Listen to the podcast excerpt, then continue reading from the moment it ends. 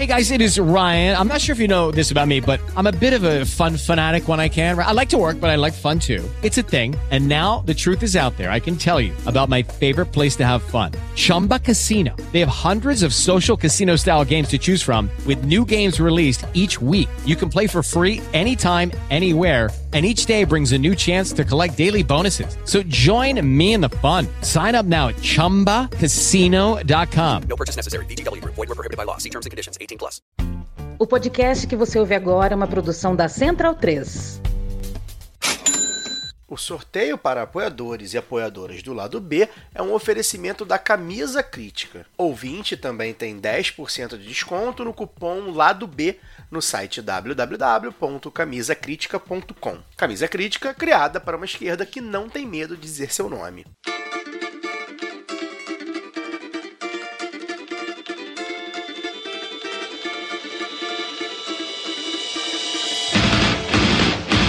Olá, ouvintes da Central 3.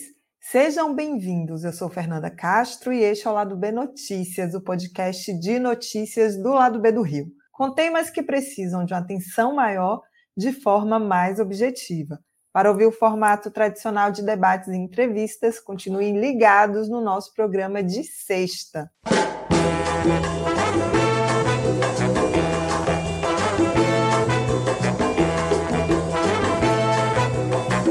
No episódio dessa semana, as colunistas Giovana Sté e Évila Vanderlei debatem as eleições na Argentina e no Equador, e eu já vou convidá-las para começar a falar sobre esse tema. Mais uma semana de América Latina aqui. Bem-vinda, Giovana, bem-vinda, Évila.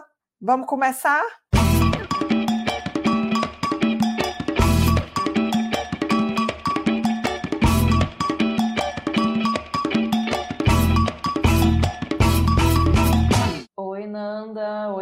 Évila. Olá, ouvintes. Mais uma semana e além de Equador e Argentina, acho que a gente pode botar Guatemala também no pacote, que aí Sim, não é só gigantes ruins que a gente vai viver. Tem que pegar um pouco de um pouco, dar um pouco de otimismo aí. É, na Guatemala, a gente teve de maneira histórica a esquerda vencendo as eleições com o Bernardo Arevalo, que já foi uma grande surpresa, né, quando teve o primeiro turno e agora se sagrou campeão nessas eleições que por muito tempo ninguém nem sabia que ia acontecer, porque teve todo, toda uma questão de candidaturas sendo impugnadas, e agora o país elege um presidente esquerdo, um, um presidente aí que tem pautas alinhadas com progressismo, social-democracia, mas também pautas importantes na questão ambiental, dos povos originários, né, todas questões muito caras a nós latino-americanos, especialmente hoje, e também porque a gente vê um, um avanço desenfreado aí dessa nova direita, extrema-direita anarco, pseudo-anarcocapitalista, a lá Bukele na América Central, né? Enfim, então é uma notícia muito boa, mas por outro lado a gente tem a péssima notícia das primárias na Argentina, que o Javier Milei acabou sendo vencedor. Já se esperava que fosse uma eleição de terços, como se vinha chamando, né? Ou seja, que seriam três forças que estariam polarizando as eleições e não só duas, como é há décadas, ou enfim, desde sempre na Argentina. Né? Dessa vez a gente tem o fato novo que são os terços. Então a gente tem um polo que é, é essa direita libertária, radical, nem sei como chamar, nem sei como chamar o Milley, é, vou deixar isso para os cientistas políticos. Você tem a direita mais tradicional, que sai vencedora a Patrícia Bullrich, que, lembrando, foi a ministra da Segurança com o Macri e temos também aí o Massa como representante do peronismo. O fato que está nos deixando completamente ruins das ideias é que, a não ser que um fato muito absurdo, fora do esperado, caos total aconteça, mais caos total que já está acontecendo, né?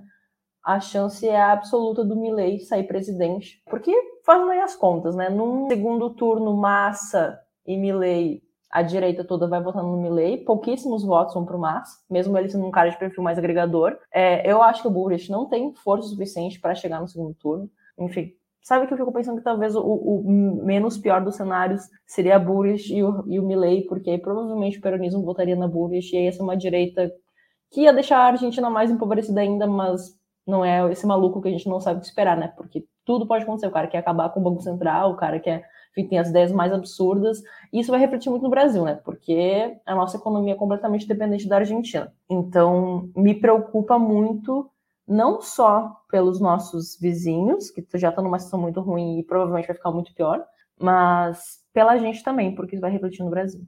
Bom momento a todos, todas e todes, né, assim, dentro do possível.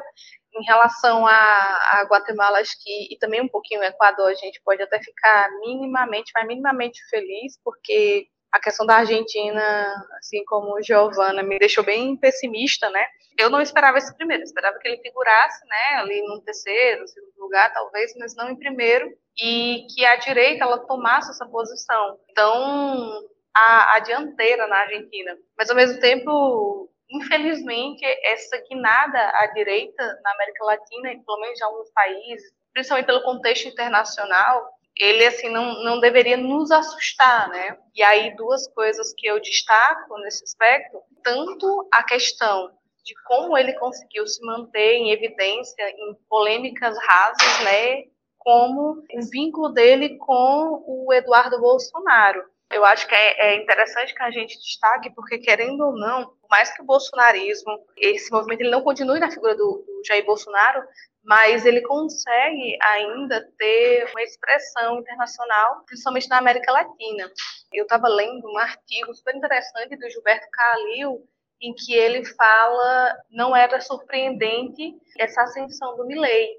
E entre os destaques que ele fala é sobre como é que essa campanha do Milley de delação contra professores é muito parecido com o Escola Sem Partido aqui no Brasil, ele tem, tem esse espaço na mídia e nas redes sociais para fazer esse tipo de ter esse tipo de discurso, além da criminalização das lutas sociais contra camponeses, trabalhadores, aquela coisa de tentar o máximo possível criminalizar é, os direitos humanos e também a, essa questão do porte de armas, sabe?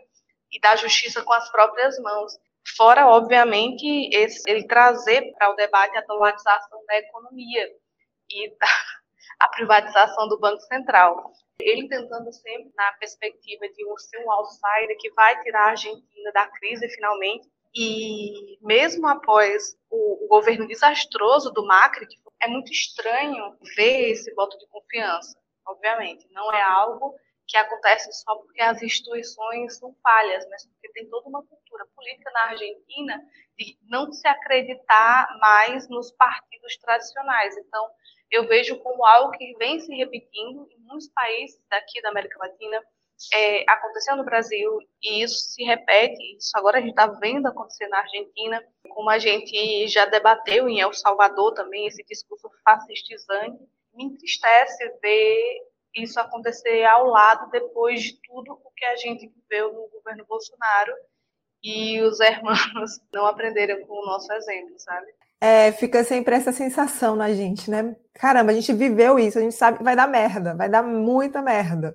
É, Giovana, você quer falar mais sobre a Argentina ou já quer falar sobre o Equador? Olha, eu, eu, eu tô meio assim nem saber direito o que dizer.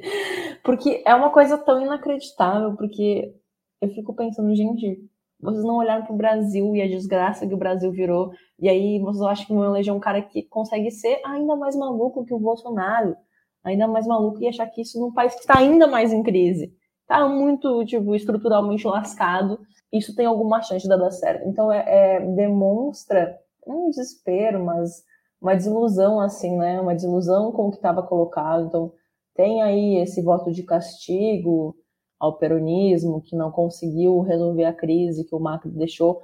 Ao contrário, aprofundou a crise. Claro que teve um cenário de pandemia, é, é desesperador. Por outro lado, ele não vai ter maioria legislativa. Então, pelo menos algum sistema aí de contrabalanços vai, vai acontecer.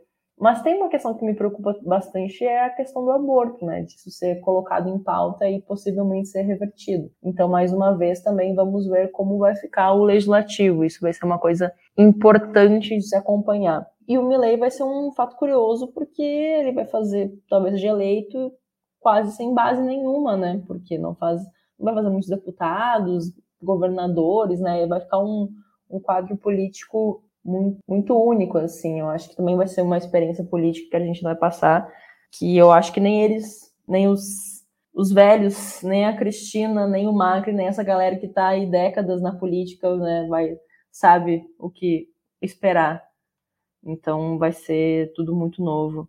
Sobre o Equador, é um cenário muito assustador, assim, de como a violência, e aí a narcoviolência, no caso, né, porque está muito, muito ligado aos grupos de narcotraficantes, e nesse caso são os cartéis mexicanos chegando no Equador, como isso, mais uma vez na América Latina, como essa violência está, enfim, tomando conta da sociedade, da política e rompendo o tecido social, rompendo o tecido político. É, é muito assustador, né? A gente vê um, um candidato à presidência que, por mais que não fosse o primeiro colocado, mas ele estava numa posição aí entre os três primeiros, ser assassinado dessa forma, sabe? Então, porque isso demonstra também que não há uma preocupação grande em relação aos reveses, né? Que eu acho que é muito o que a gente vê aqui no Brasil quando figuras importantes são assassinadas, é que não há uma preocupação, né? Tem essa certeza de impunidade. Enfim, a gente teve o, o caso, obviamente, mais notório no Brasil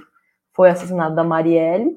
Marielle era uma vereadora da, do Rio de Janeiro que foi assassinada no centro do Rio de Janeiro. Isso é uma coisa tão absurda que até hoje ainda é difícil de acreditar que isso realmente tenha acontecido. Porque a gente está acostumado, é forte isso, mas a gente está, em certa medida, acostumado com essa violência política que acontece no interior, nas cidades do interior, né, naquela coisa que não está tão pautado pela mídia. E quando a Marielle foi assassinada, eu acho que nos chocou, para além de tudo que é chocante, né, o fato de, da certeza de impunidade de quem assassina uma vereadora do Rio de Janeiro, no centro do Rio de Janeiro, daquela forma.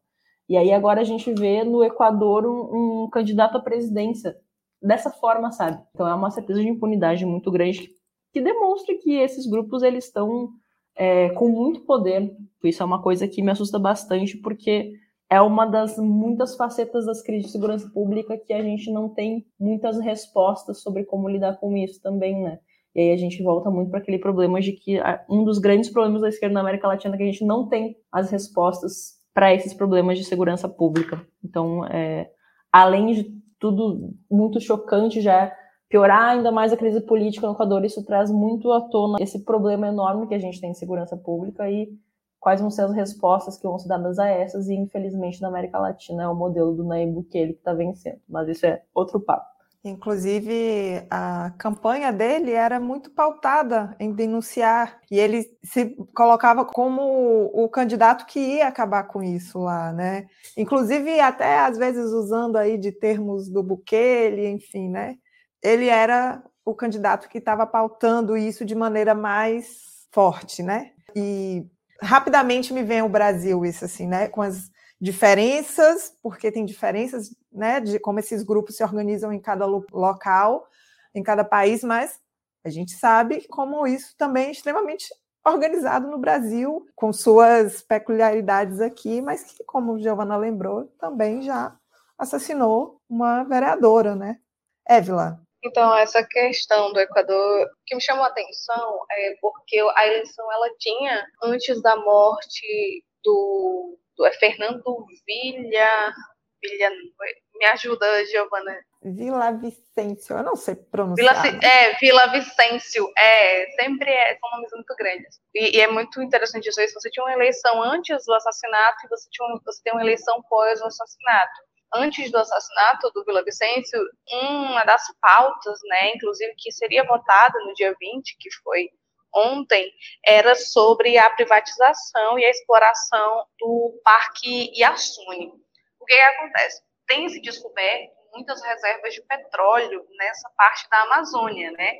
E aí o Equador descobriu uma grande reserva nesse parque que fica na Amazônia, e uma das coisas que iria discutir era se haveria essa exploração porque, como está no coração da Amazônia equatoriana, ele destruiria uma fauna e flora gigantesca. E como o Equador é um dos berços do movimento Bem Viver, né, que é um movimento indígena de resgate da história dos movimentos indígenas, de preservação da natureza anticapitalista, então estava muito forte esse debate. A partir do momento que você tem o assassinato do, do candidato, o debate em volta da eleição do Equador, ela vai muito para a questão de segurança pública. E uma coisa curiosa que aconteceu é que com o assassinato, acho que ele acontece no dia 10 de agosto, a partir do dia 11 de agosto, estava proibida as pesquisas de intenções de voto.